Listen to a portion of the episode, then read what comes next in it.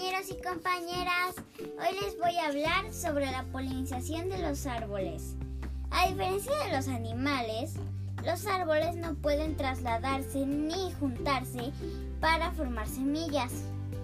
En cambio, producen diminutos granos de polen que realizan los viajes por ellos. El polen contiene células masculinas empaquetadas en corpúsculos más pequeños que los granos de polvo.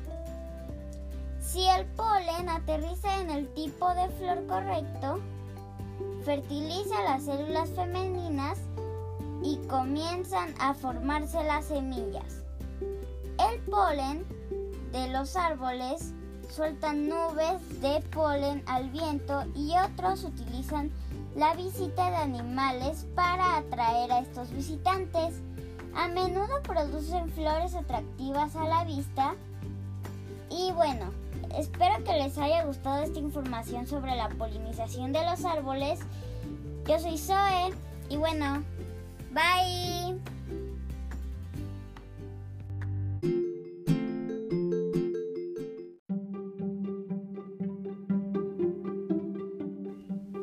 La piel de venado, una leyenda maya.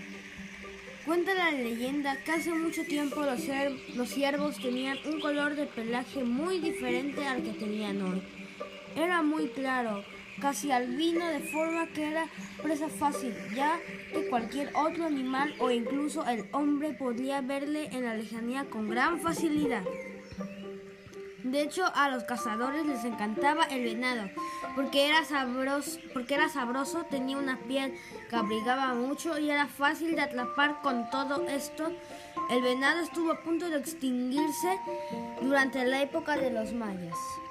Un día, un pequeño ciervo que estaba bebiendo agua en un río escuchó gritos. Eran unos cazadores que se acercaban.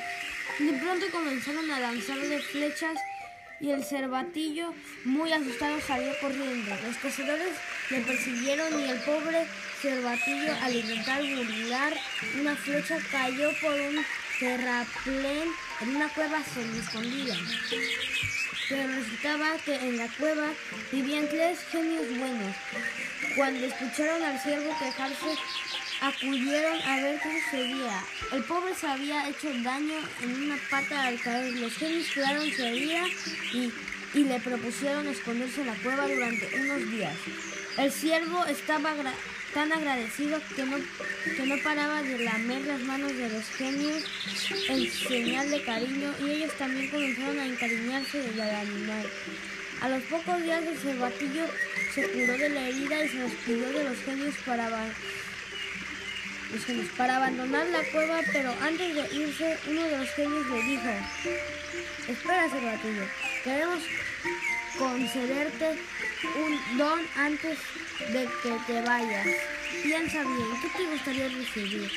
El ciervo pensó durante un momento y dijo muy contento, me gustaría, me gustaría que todos los de mi especie pudiéramos protegernos mejor de los humanos, para que no, para que no nos pudieran cazar no es tan fácil. Una decisión, contestó el genio. Ven aquí. El cervatillo se acercó y el genio cogió un poco de tierra del camino y se la echó por encima al venado. Inmediatamente su pelaje se volvió del mismo color que la arena. Entonces el tercer genio añadió, añadió lo siguiente. A partir de ahora la piel de venado tendrá el mismo color que la tierra. De esta forma los hombres no podrán distinguirlos con tanta facilidad. Y si alguna vez nos os encontráis en serio peligro, podréis entrar hasta lo, lo más profundo de las cuevas para, para esconderos.